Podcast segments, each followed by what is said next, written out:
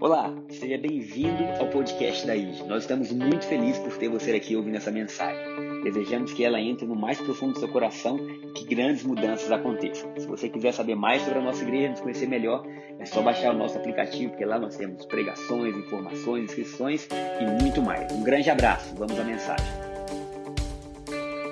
Então a gente está nessa série chamada A Beleza Salvará o Mundo.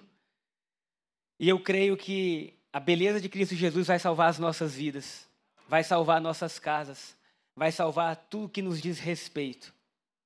Enquanto eu vinha para cá, hoje eu vim com meu irmão no carro e a gente vinha conversando como a gente tem a tendência a se inclinar aquilo que é belo, aquilo que é mais bonito. Meus filhos, quando eles veem um carro bonito na rua, eles falam: Papai, por que você não compra? Fala um dia, quem sabe. Mas por enquanto vamos celebrar a Deus com o que nós temos. É normal a gente celebrar aquilo que é belo. E a ideia dessa série é a gente resgatar a beleza de Jesus na nossa vida. É a gente resgatar o brilho de Jesus na nossa vida. A gente poder dizer com toda alegria que a gente é dele e que ele é nosso. E a gente entender isso e se alegrar com isso. Então, domingo passado, a gente falou um pouquinho sobre o nascimento de Jesus e como Deus escolhe Maria para carregar ali, literalmente, ele mesmo. E a música que norteou um pouco, muita gente falou que depois é, procurou a música. A gente podia até mandar, Thaís, essa semana na lista de transmissão da, da igreja, né? Que é Maria, você sabia, né? E ela vinha falando: Maria, você sabia que se você beijasse o rosto do seu filho, você beijaria Deus? Maria, você sabia que embalando o seu filho, você estava embalando aquele que criou o universo? Maria, você sabia que o grande eu sou vivia dentro de você. Maria, você sabia que Deus ia entrar na história humana através do nascimento. Vocês já imaginaram Deus para entrar no nosso dia a dia, na nossa vida e nos resgatar? Ele entra pelo princípio universal de nascer. Maria, você vai dar a luz àquele que um dia vai te dar luz. Ô oh, glória! Maria, você vai carregar dentro de você a beleza do mundo. E a pergunta da música é: Maria, você sabia? E eu penso que Maria não. Maria não sabia. Por mais que Gabriel tivesse aparecido a ela, assim como a gente viu domingo passado, eram coisas grandiosas demais para Maria entender. E o ponto central da pregação domingo passado não era sobre o que Maria carregava, era sobre aquilo que a gente carrega. Porque Saulo, será que você sabe? Gabriel, será que você sabe? Tiago, será que você sabe? Será que a gente sabe que a gente carrega aquele que é o grande eu sou dentro da gente agora? Não é que ele vai vir, ele já veio. Não é que ele vai estar, tá, ele já está. Apocalipse fala: Eis que estou à porta e bato. Se alguém ouvir e abrir, eu entrarei, cearei com ele, farei dele minha morada. Queridos, glória a Deus. Jesus está em você agora. Você carrega o maior poder do mundo agora.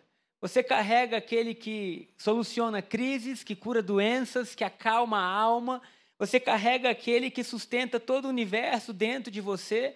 E aquele que sustenta o universo não pode sustentar seu corpo, não pode sustentar sua alma, não pode sustentar suas emoções, ele pode. Então hoje nós vamos continuar trilhando esse caminho de Deus vivendo na gente e um pouco do que significa a beleza do Evangelho. O Evangelho não é belo porque ele é uma ordem ou porque ele é um princípio ali de, de uma imposição. O Evangelho é belo porque a gente vê o Deus poderoso nos convidando. O Deus poderoso que é servido pelos anjos nos servindo. E nunca vai faltar encanto, maravilha para a gente, se a gente parar para pensar no que a gente tem pregado e no que a gente tem lido. Se a gente parar para pensar um pouco, vai sobrar maravilhas no nosso meio. E a nossa cabeça vai estar literalmente sendo cheia de Deus. Então vamos lá, Lucas capítulo 1. Nós vamos voltar no início do livro de Lucas, assim como a gente fez no último domingo. A diferença é que agora a gente não vai ler o anúncio é, do anjo Gabriel falando para Maria, mas nós vamos ver o anúncio do anjo Gabriel falando com Zacarias, tá bom? É, Rafa, posso pedir um favor? Você desliga esse ar-condicionado aqui de cima da televisão? Que ele sopra um vento forte aqui que não é do Espírito Santo. então vamos lá. Eu quero ler com vocês no versículo 8, tá? Lucas capítulo 1, versículo 8. E aconteceu que, exercendo ele o sacerdócio diante de Deus, vou ler com vocês ali. Certo dia, Zacarias estava servindo diante de Deus no templo, pois seu grupo realizava o trabalho sacerdotal conforme a escala. Foi escolhido por sorteio, como era de costume dos sacerdotes, para entrar no santuário do Senhor e queimar incenso. Enquanto o incenso era queimado, uma grande multidão orava do lado de fora. Então o anjo do Senhor lhe apareceu à direita do altar de incenso. Ao vê-lo, Zacarias ficou muito abalado e assustado. Novamente a gente vê um ser humano estando assustado ao ver a realidade divina se materializando. Versículo 13. O anjo, porém, lhe disse: Não tenha medo, Zacarias. Só para quem está do seu lado, não tenha medo. Sua oração foi ouvida. Isabel, sua esposa, lhe dará um filho e você o chamará de João. Algumas coisas interessantes sobre esse texto. Primeiro, que o anjo aparece enquanto Zacarias está no lugar que o incenso era oferecido. Queridos, eu sei que Deus está conosco em todos os momentos, eu sei que glória a Jesus por isso, a cruz foi um trabalho completo, mas há algo especial quando a gente coloca a nossa atenção em Deus. Há algo especial quando a gente está em um lugar de adoração, sim ou não? Há algo especial quando o nosso coração se inclina, quando nossas mãos se levantam. E Zacarias está nesse momento onde, por sorte, coube a ele entrar lá no santo lugar. E ele está lá onde o incenso era oferecido. Nós sabemos que o incenso nada mais era do que um símbolo da oração dos justos. Então, na antiga aliança, tudo que eles viviam era um símbolo daquilo que aconteceria. Então, Zacarias está lá, ele está orando, ele está falando com Deus, há uma multidão orando do lado de fora. Eu não sei o que vai acontecer dia 12 aqui no Aviva, mas eu já estou com expectativa. O dia inteiro adorando. As palavras têm no máximo 20 minutos. É subiu, falou, desceu, adorou. Subiu, falou, desceu, adorou. E chorou. E cantou, e dançou, e gritou. Os últimos foram maravilhosos, porque a gente passa a vida inteira, às vezes, correndo tanto, resolvendo tantas coisas, pensando tanto, e às vezes a gente está no culto resolvendo coisas que não tem nada a ver com Deus. Porque você pode estar aqui agora, você pode estar no seu celular, resolvendo o que vai acontecer, para onde você vai, e você perde o privilégio desse momento que Zacarias teve, de estar dentro da presença de Deus, de estar naquele lugar de glória. E aí, quando ele está lá, um anjo aparece. Qual era o anjo Gabriel? O anjo que anunciava coisas boas, coisas novas, o mensageiro de Deus. E ele fala: Zacarias, não tenha medo, sua oração foi ouvida, e Isabel vai dar a luz. Agora, o nome Zacarias significa Deus se lembra. Oh, glória. Eu quero que a gente entenda que Zacarias está recebendo a mensagem de que o mundo ia mudar. De que Deus tinha se lembrado que todo o erro, desde Adão até aquele dia, ia ser perdoado. Zacarias está ali e o nome dele profetizava. Toda vez que a gente dizia Zacarias, estava sendo dito assim: Deus se lembra. Deus se lembra. E aí Deus encontra esse homem. E ele fala assim: Zacarias, eu me lembro. E a sua mulher, que é estéril, e ela já é idosa, queridos, ela vai gerar. E essa mulher, se a gente continuar lendo, como foi domingo passado, a gente ia ver que na comunidade se dizia que era impossível Isabel gerar, mas Zacarias continuava crendo, né? Porque ele fala assim: tua oração foi ouvida. Eu não sei se foi a oração da juventude, eu não sei se foi a oração da fase adulta, eu não sei se foi a oração da velhice. Eu só sei que Deus responde oração. E talvez tenham orações que vão ser respondidas hoje que a gente nem lembra mais que fez. Oh, glória! Talvez Zacarias tivesse dito, eu não estava nem mais orando por isso, porque eu já tinha. Mas peraí, na sua adolescência, na sua juventude, você orou e Deus se lembra. E aquela mulher que era estéreo, ela vai gerar um menino. E esse menino vai ser chamado João. É interessante que Deus fala a Zacarias, eu me lembro.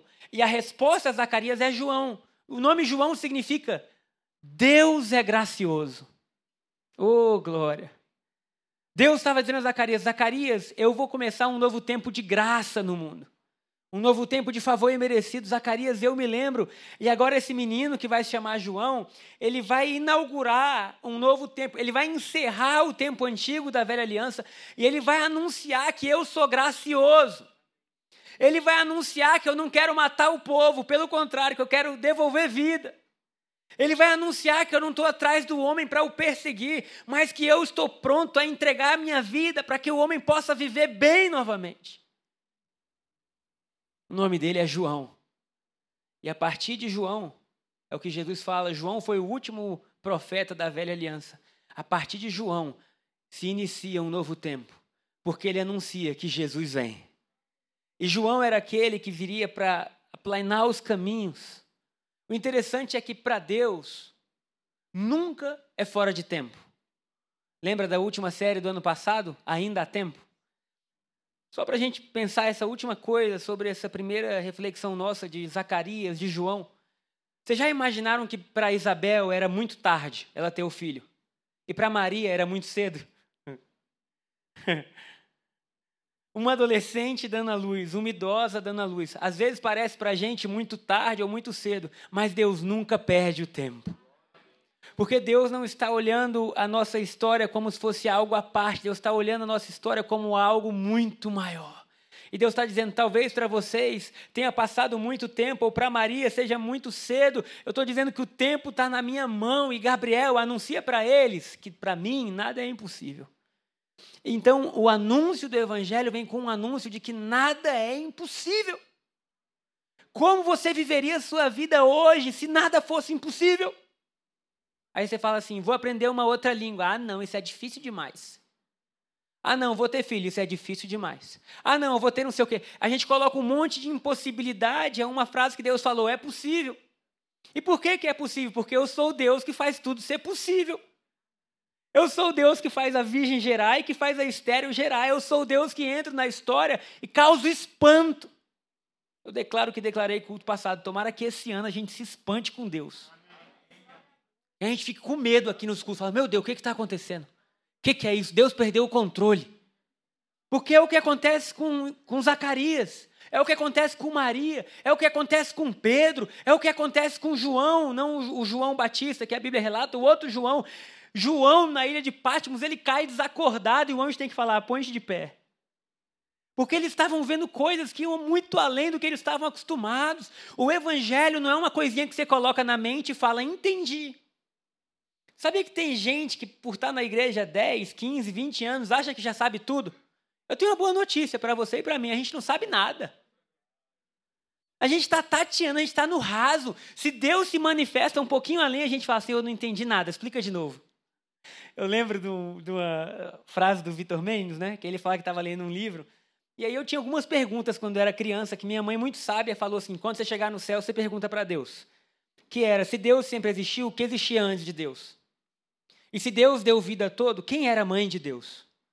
O que, que existia antes do início a ela? Não tem como saber. Quando você chegar no céu, pergunta para Deus. E aí o Vitor falou que estava lendo um livro e que o cara fazia essa mesma pergunta: quem criou Deus? E aí ele encontrou um anjo, né? Mais ou menos como como Zacarias aqui, ele conta que teve uma, uma, uma experiência sobrenatural. Ele encontra um anjo, o anjo era muito poderoso e ele fala: tudo bem, eu só preciso entender como Deus criou todas as coisas. Aí o anjo para e fala: rapaz, ele já explicou para a gente algumas vezes, mas ninguém entendeu ainda. Mas eu ria tanto que eu pensei, então quando eu chegar no céu eu também não vou entender. E aí a gente acha que com 30, 40, 50, 80 anos de vida, a gente pode entender aquele que não tem os seus dias contados. Aquele que a gente não tem como entender. Então o que a gente precisa é ler, crer e se maravilhar e dizer: Jesus, faz conosco. Faz o nosso meio, faz agora, eu não preciso entender, eu quero viver. Entre entender e viver, eu quero viver. Jesus, eu quero viver, eu quero viver cheio de fé. Então, o Evangelho é esse anúncio que desde o início vem trazendo espanto, vem trazendo maravilha e vem trazendo alegria. Agora nós vamos para Atos, capítulo 3. Porque domingo passado a gente viu o nascimento da igreja. E a gente viu que depois do nascimento da igreja, eles viveram basicamente espantados, maravilhados e sendo usados por Deus para que grandes coisas acontecessem. Eu vou ler com vocês ali, Atos capítulo 3, versículo 1. Agora eu quero que vocês pensem o seguinte: esse Pedro e esse João que a gente vai ler eram pessoas comuns, como Raniel e Gabriel.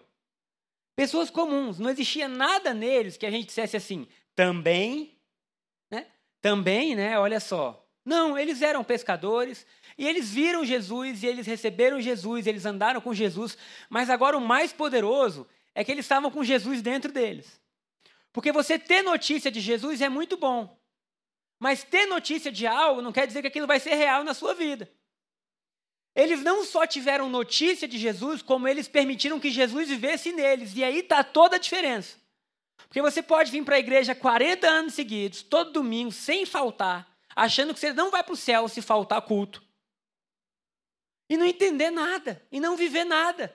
Aqui estão dois homens que viveram com Jesus, que entenderam que eles estavam carregando algo novo. Diz assim: certo dia, por volta das três horas da tarde, Pedro e João foram ao templo orar.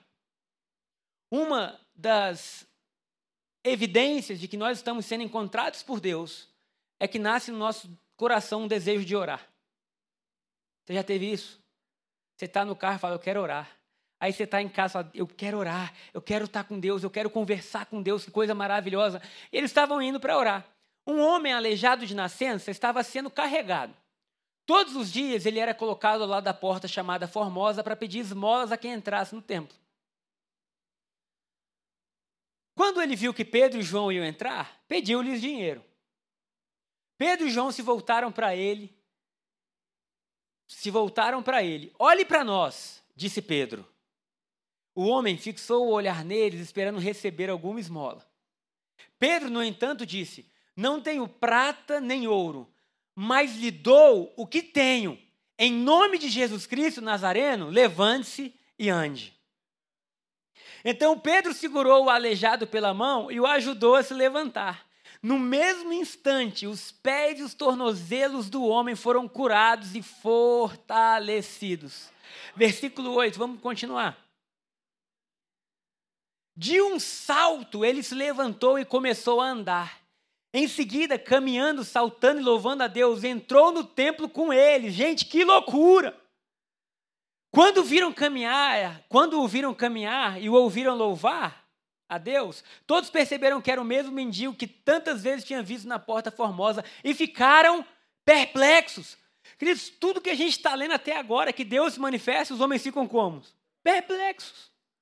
Agora você imagina esses dois, aquele mendigo desavisado, cruzou o caminho de dois homens, como diz o apóstolo, enlabaredados que pareciam normais, mas não eram normais. Se a gente quer viver um evangelho poderoso, a gente tem que entender que a gente não é normal. Se você puder falar para quem está do seu lado, se você conhecer, fala: não sou normal, eu sou perigoso. Tem ideia o perigo, assim como Maria saúda Isabel lá e fala: Oi, Isabel, Isabel fica cheia do Espírito Santo. Esse homem queria só um dinheiro e saiu com uma cura. Porque Deus pode dar muito mais do que aquilo que a gente imagina. Talvez você tenha vindo aqui porque você queria um marido, uma esposa, um filho. Você está dizendo, cara, isso não é nada, eu vou transformar a sua história para sempre. O que eu vou começar com você vai muito além do que você pode ter nessa terra. Nós vamos dançar juntos eternamente. Oh, glória a Deus. E aí Pedro olha para aquele cara e fala assim: olha para a gente, olha a confiança de Pedro. Nem parece aquele Pedro que negou Jesus três vezes nem parece aquele Pedro. Enfim, olha para a gente. E aquele mendigo ali, coxo, olhava, esperando receber dinheiro. Pedro fala assim: Eu não possuo nem prata nem ouro, mas o que eu tenho, isso eu te dou. Em nome de Jesus Cristo Nazareno, levanta e anda. Eu imagino Pedro, ele devia estar tão cheio de Deus que ele pegou na mão do cara, porque como é que o paralítico ia levantar? E ele já foi dando bizu, né? Ponte de pé, bora, bora, bora, porque esse nome é poderoso. Esse nome que eu carrego mudou minha vida. Eu vi Jesus fazendo isso com todos os enfermos que ele, que ele encontrou. Eu vi Jesus parando o velório, ressuscitando morto. A sua doença para Jesus não é nada, ele está em mim. O que eu acho interessante é que eles tinham uma convicção de que Jesus estava neles. E é isso que muda a nossa vida, porque nós não somos mendigos espirituais clamando para Jesus vir. Nós somos príncipes, princesas, reis e rainhas espirituais, porque o próprio rei mora na gente. Mas a gente tem muita dúvida do que a gente carrega. E aí, às vezes, nas mínimas coisas da vida, a gente começa a orar: Senhor, se for da Sua vontade, Tá lá, a família destruída. Tudo acabado, ruína. Aí a pessoa vai orar. Senhor, se o Senhor quer, é claro que Deus quer. Mas como que você sabe que Deus quer? Ele morreu por você. Então ele quer te ver curado, ele quer te ver restaurado, ele quer te ver mudado, ele quer te ver transformado, ele quer que o seu corpo funcione bem. Ele quer deixar uma coisa assim que a gente tem medo, mas que suas finanças funcionem bem. Ele quer que sua família funcione bem, ele quer que sua vida funcione bem, porque Cristo vivendo em você é um espelho da glória por onde você for. Agora, aqueles homens tinham uma convicção, e eu quero parar e falar rapidamente sobre isso, porque saber que Jesus mora na gente não é novidade para quem já é cristão há algum tempo. Se eu falar assim, Jesus mora em você, a maioria de nós diria assim, mora. Mas você tem convicção disso, e você tem vivido a realidade disso, aí talvez a gente já diga, é... o que é a realidade, né? Eu estava ouvindo essa semana uma série, eu coloquei um objetivo meu, né, pessoal, de ouvir duas pregações por semana fora domingo. Então eu escuto duas pregações. E aí eu falei, eu vou ouvir a série Amados, que foi em janeiro de 2020, se eu não estou enganado. Eu vinha no carro e eu ficava assim, cara, isso aqui é bom demais. Que coisa maravilhosa. E teve uma frase que eu falei que ela parece com o que a gente está falando agora. Que eu falei assim: não é que Jesus te ama, Jesus sempre te ama. E isso faz toda a diferença. Porque a gente fala assim, Jesus te ama, até na rua a gente já viu. Jesus te ama, Jesus te ama. Mas a gente entender que Jesus sempre nos ama, isso faz toda a diferença. Então pensa comigo, como que nós podemos alcançar o nível de ter convicção que Jesus mora na gente? Porque eu acho que essa é a pergunta que vai mudar a história nossa. Você acordou hoje? Glória a Deus. Ainda bem que você está aqui. Mas provavelmente você tenha feito a sua mente trilhar o mesmo caminho que de sempre.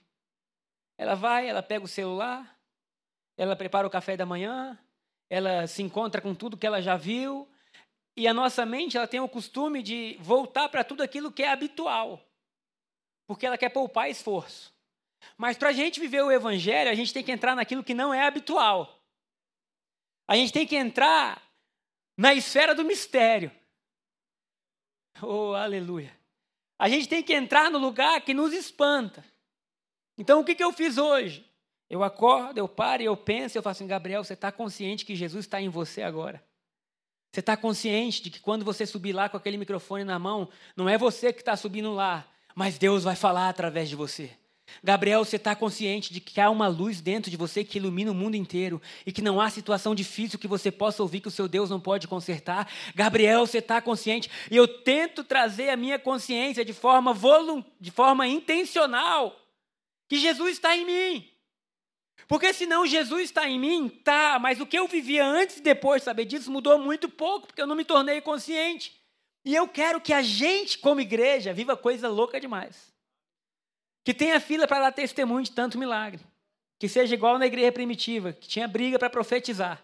Tinha que pegar a senha para dizer o que, que Deus estava falando. Vocês já imaginaram isso? Vocês já imaginaram que Paulo, quando vai defender o que Deus está fazendo nos gentios, ele começa contando inúmeros testemunhos? Oh, glória! Jesus vive em nós. Se a gente levar isso a sério, e dizer assim: Deus, eu vou separar um tempo do meu dia para contemplar essa maravilha, para estudar, para meditar, sabe?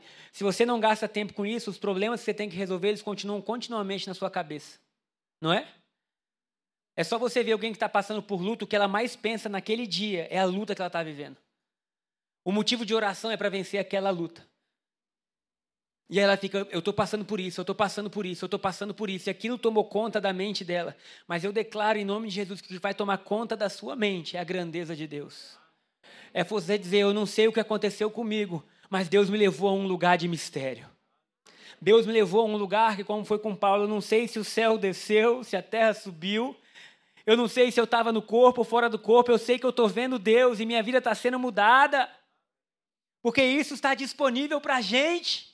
Não pode ser difícil encontrar Deus. Não tem lógica nenhum Jesus ter morrido na cruz e ter dificultado para a gente. Então, se ele morre na cruz, ele facilitou. Hebreus fala que o caminho até o trono da graça foi aberto com o sangue, nós podemos entrar. Confiadamente, disse o Moisés ali atrás. Ou seja, nós entramos com confiança. Mas eu quero perguntar para a gente: será que você entrou nesse lugar semana passada? Ou será que você entra mais no Big Brother? Com todo respeito. E você entra mais no Instagram. E você tem entrado mais na vida das pessoas do que no santo lugar onde Deus vai mudar a tua história.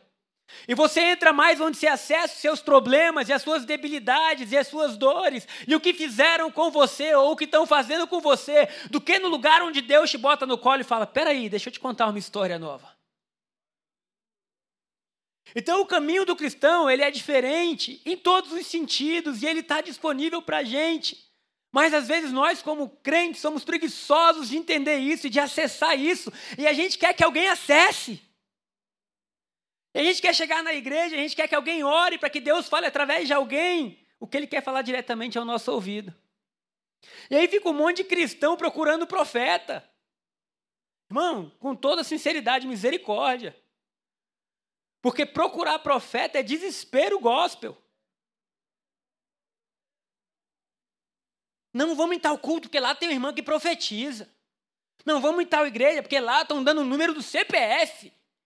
Meu amigo, que se exploda o CPF. Eu quero estar onde Deus fala ao meu coração e onde eu vejo as lágrimas dos olhos de Jesus e o seu sorriso.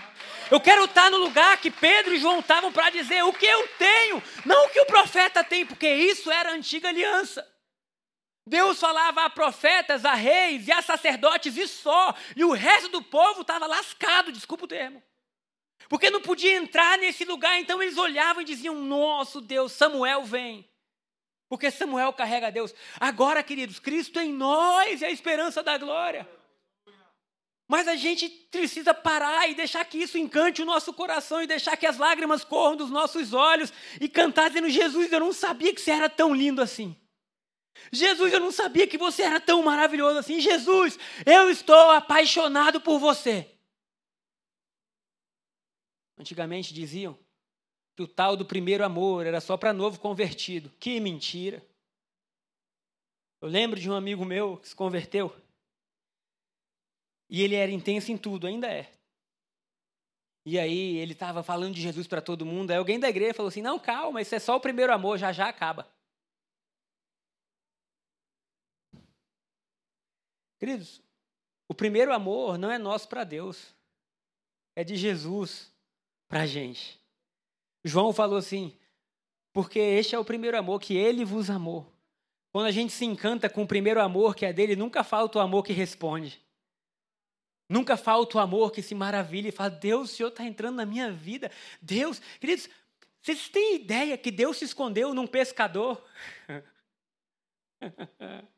mãos calejadas, provavelmente com rugas por causa do sol. Está Pedro e João andando e ninguém imaginava que eles carregavam o resplendor da glória.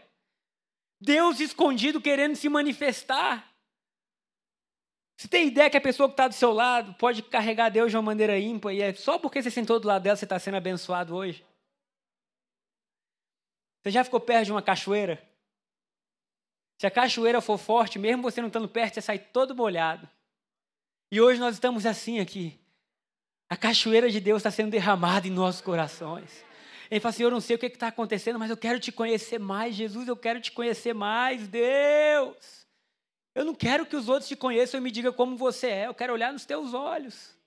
Eu quero sentir teu cheiro. Sabe, imagina que você tem dois filhos. Eu tenho lá o Lucas e o Pepe. Estava cantando a música, né? O descendente de Davi. E o Pedro, não sei porquê, ele inventou a música dele. Ele fala: O descendente de Davi, o homem mais notável. Imagina que eu falasse assim, Lucas, olha, eu sou pai de vocês dois. Mas o Pedro só vai me conhecer pelo que você contar para ele. Não seria triste? Não seria difícil? Não seria injusto? Mas Jesus falou assim: Vocês são meus filhos e eu estou à porta e bato. E se alguém abrir, eu vou entrar e vou cear com ele. Tem ideia que a gente passa anos estudando para passar num concurso? E talvez você não tenha gastado minutos estudando o que Jesus falou para você. Esse culto está uma repreensão severa, hein? E aí você gasta horas na academia, você botou na sua semana academia, você botou na sua semana dieta, você botou na sua semana sei lá o quê, encontros com as amigas, sua louca, né? Tudo. Você fez sua agenda inteira e você não separou meia hora do seu dia para você colocar seu rosto no chão e falar: Me encanta, Jesus. Eu tenho tempo para você. Eu não saio daqui. Pode falar o que for, me direciona. Ah, mas isso não acontecer nada. Que bom, não aconteceu nada diante de Jesus. Hum. Tem ideia que não acontecer nada diante de Jesus é melhor do que você ganhar o mundo inteiro diante de outra pessoa? Simplesmente você sentar diante dele e falar assim: Jesus, eu estou aqui. Tenho tempo. Se o senhor quiser falar algo, eu estou aqui. Me encanta. Me encanta. Aí você fala: o primeiro dia não aconteceu nada, o segundo dia não aconteceu nada, de repente, terceiro dia você cai para trás. e fala: o que está acontecendo comigo? Meu coração está mudado. Eu quero amar mais as pessoas, eu quero servir mais. O que está acontecendo comigo? Aí Jesus fala: deixa eu te transformar. Oh, glória a Deus. Ah, tá. Vamos continuar, Pedro, né? Em que versículo a gente parou? 11? Foi isso, que ele entrou no, no, no templo louvando a Deus, né? Perplexo. Vamos orar rapidinho? Jesus, faz o nosso queixo cair. faz a gente coçar os olhos, dizendo assim: será que a gente está vendo certo? Deus, faz a gente se maravilhar com, com as tuas coisas, Pai, com as tuas palavras. Deus, não deixa a gente gastar a nossa vida correndo atrás do que não é nada. Como disse Salomão, vaidade, vaidade, tudo é vaidade. Que os nossos olhos possam estar abertos para ver o teu resplendor, a tua glória. Pai, muito obrigado por tudo que o Senhor já tem feito. Nós somos gratos, mas revela mais o Evangelho para a gente. Revela mais quais são as tuas boas novas. E nós sempre, Deus, estaremos de braço aberto, te amando, te louvando como uma resposta ao que o Senhor fez por nós. Assim nós oramos em nome de Jesus. Amém, amém. Dê um aplauso ao Senhor.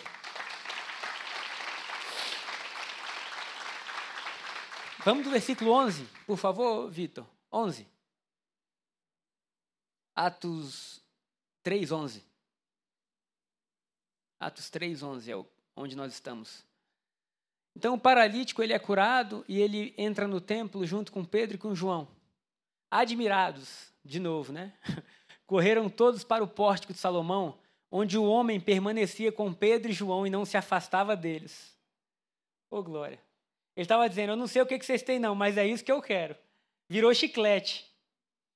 Pedro, percebendo o que ocorria, dirigiu-se à multidão, povo de Israel. Por que vocês ficam surpresos com isso? É só um coxo de nascença andando. Por que vocês estão surpresos? Como se isso fosse algo grande? Disse ele: Por que olham para nós? Imagina como estava todo mundo olhando para Pedro e para João. Devia estar tá assim: esses são os iluminados. Se eles orarem por nós, tudo muda.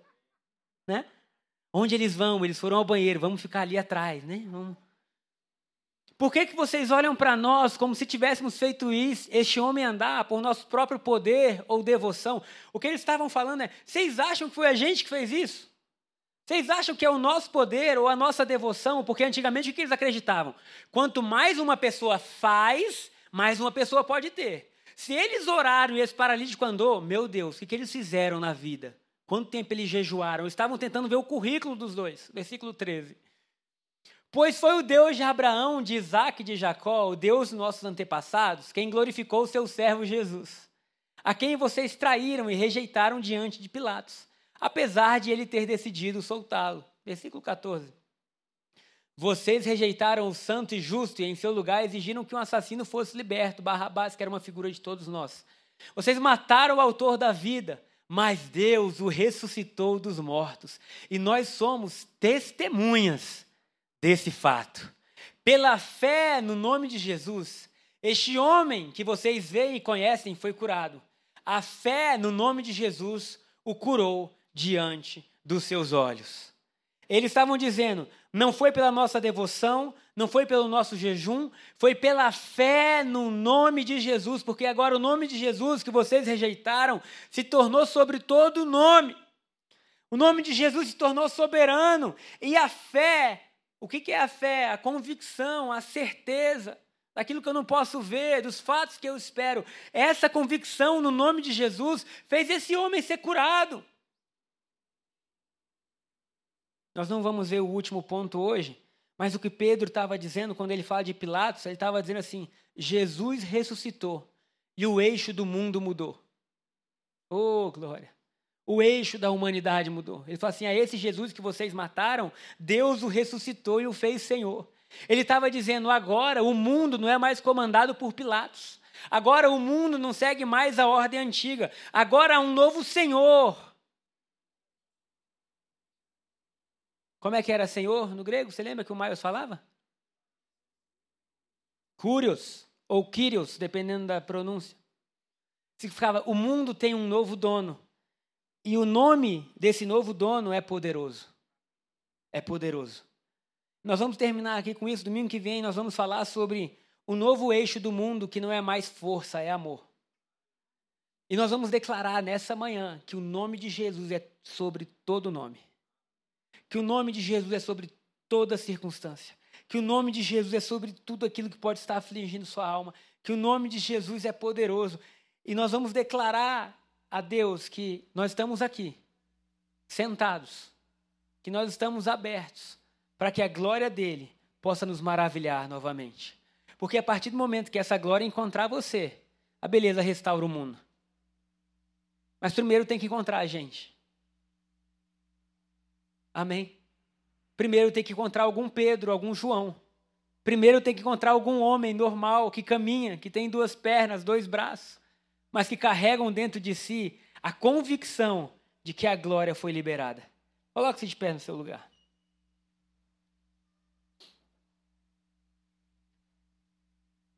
Se eu posso falar algo para você nessa manhã, eu creio que Deus nos direcionou especificamente nesse culto para uma disciplina espiritual maior. Se você é essa pessoa que precisa disso, ao sair daqui hoje, ou hoje enquanto toca o louvor, sabe, separa um tempo da sua agenda, separa um tempo no seu dia. Como eu falei que eu coloquei, eu ouvi duas pregações, talvez você fale, eu vou ouvir cinco, ouça. Talvez você fale, eu vou voltar a ler dois capítulos da Bíblia. Começa a ler de Atos, onde Jesus morre, ressuscita, uma nova aliança sendo liberada. Começa a se maravilhar. Começa a ler a Bíblia e entra na história, pelo amor de Deus. Não lê a Bíblia como você lia o gibi da Mônica, não.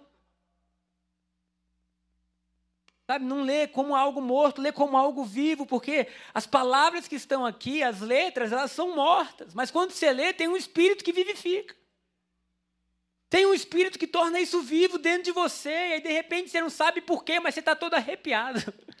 E você não sabe porquê, mas você está cheio de fé. E você fala, Deus, eu não sei o que está acontecendo. Os seus olhos físicos não podem ver, mas o seu espírito está recebendo. Queridos, todo mundo quer mudar de vida. Todo mundo quer.